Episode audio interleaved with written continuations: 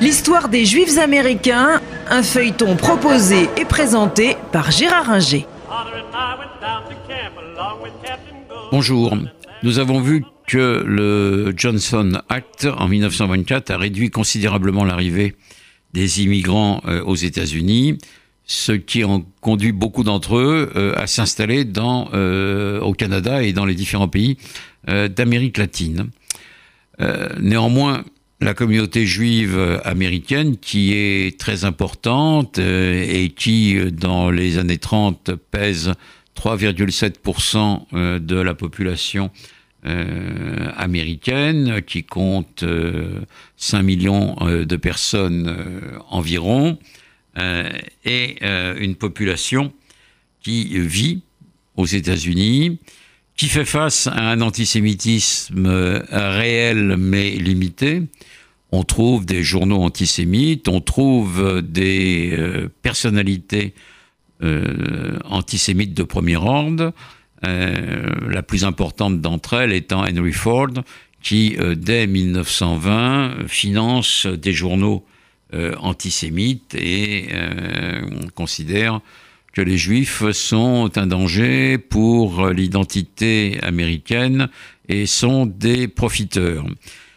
Il changera d'avis, du reste, à la fin des, des années 20, euh, mais pendant cette décennie, euh, il animera des mouvements euh, dans les années 30, l'antisémitisme continuera sur sa lancée, si je puis dire, et il sera animé à la fois par Lindbergh, celui qui a traversé le premier l'Atlantique sur le Spirit of St. Louis euh, de New York euh, à Paris, et par une association euh, allemande qu'on appelait le Bund, le German Bund, qui est une association pro-hitlérienne à partir de 1933 et qui dénonce à la fois l'influence trop forte des juifs américains dans le pays et qui se réclame de l'isolationnisme, qui est euh, la doctrine euh, officielle des États-Unis depuis les euh, années 20, considérant que les Américains n'ont pas à se mêler des affaires d'Europe. On trouve cet isolationnisme marqué dès la fin de la période wilsonienne, puisque le Sénat, en 1921, refuse l'adhésion à la SDN. On le trouve dans le Johnson Act, donc qui limite l'immigration, et on va euh, continuer à le trouver dans les années 30, où beaucoup d'Américains considèrent effectivement qu'ils n'ont pas à se mêler des affaires euh, de l'Europe. Ce ne sera pas la position de Roosevelt, qui sera élu euh, fin 32, qui prendra la présidence des États-Unis en janvier 1933, euh, mais Roosevelt ne peut pas revenir sur le Johnson Act qui, est, qui a été voté donc par le Congrès. Et euh, pendant toute la période de sa présidence, qui va durer quand même 12 ans, de 1933 à 1945, jusqu'à sa mort, il ne pourra pas revenir dessus et les Américains n'accueilleront pas les Juifs victimes euh, des euh, persécutions. On y reviendra plus tard. Dans les années 20, en dehors de l'antisémitisme, la vie juive quand même s'organise et les juifs continuent leur ascension sociale dans le pays et on les trouve euh, essentiellement du côté du Parti démocrate parce qu'ils considèrent que le Parti démocrate, c'est le parti des pauvres et des immigrés. Donc, euh, ils adhèrent pour beaucoup, pour les plus modestes d'entre eux, aux différents syndicats, euh, l'AFL, l'American Federation of Labor, ou bien le, euh, la CIO, la Central Internal Organization, qui regroupe des travailleurs plus progressistes que ceux qui vont vers l'AFL. les deux associations, d'ailleurs, fusionneront plus tard. Euh, mais les Juifs continuent, comme je l'ai dit, leur ascension sociale. En 1900, il y avait environ 60% des juifs qui étaient des ouvriers. En 1940, il n'y en a plus que 20%.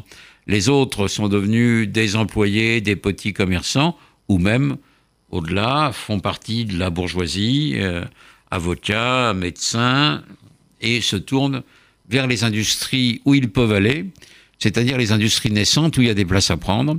Et c'est pour cela que l'on trouve euh, les juifs dans le cinéma à Hollywood, parce que euh, c'est une industrie nouvelle, le cinéma, qui se crée à partir des années 1914 et qui prospère dans les années 20. Et euh, les principaux euh, magnats de l'industrie cinématographique sont juifs. Euh, aussi bien les frères Warner, on connaît la Warner Bros, que Louis B. Mayer, qui est le fondateur de la Metro Goldwyn Mayer. Donc ces deux grands studios sont dirigés par des juifs.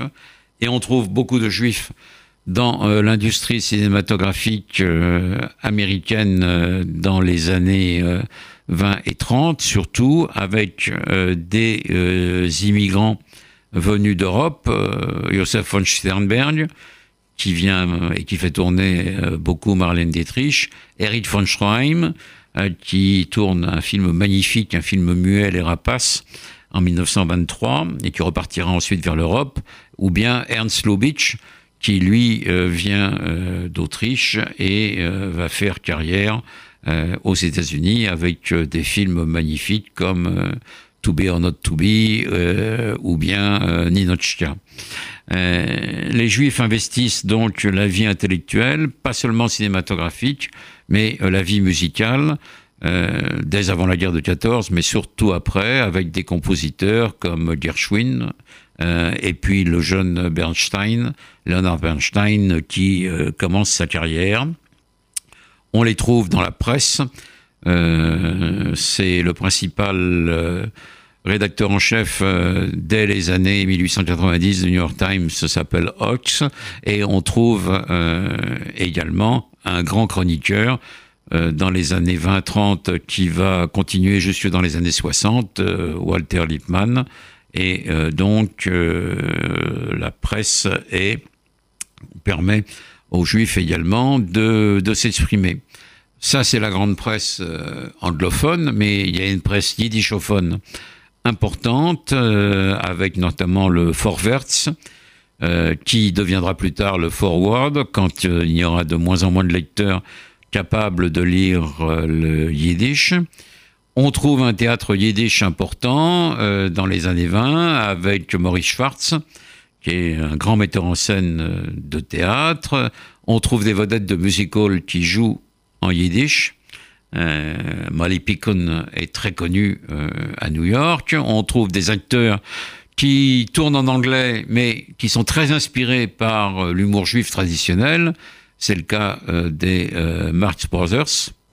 Et la littérature permet également aux juifs de s'exprimer, que ce soit en anglais à cette époque-là qu'en yiddish, puisque Sholem Aleichem part aux États-Unis euh, en 1914 et il meurt en 1916.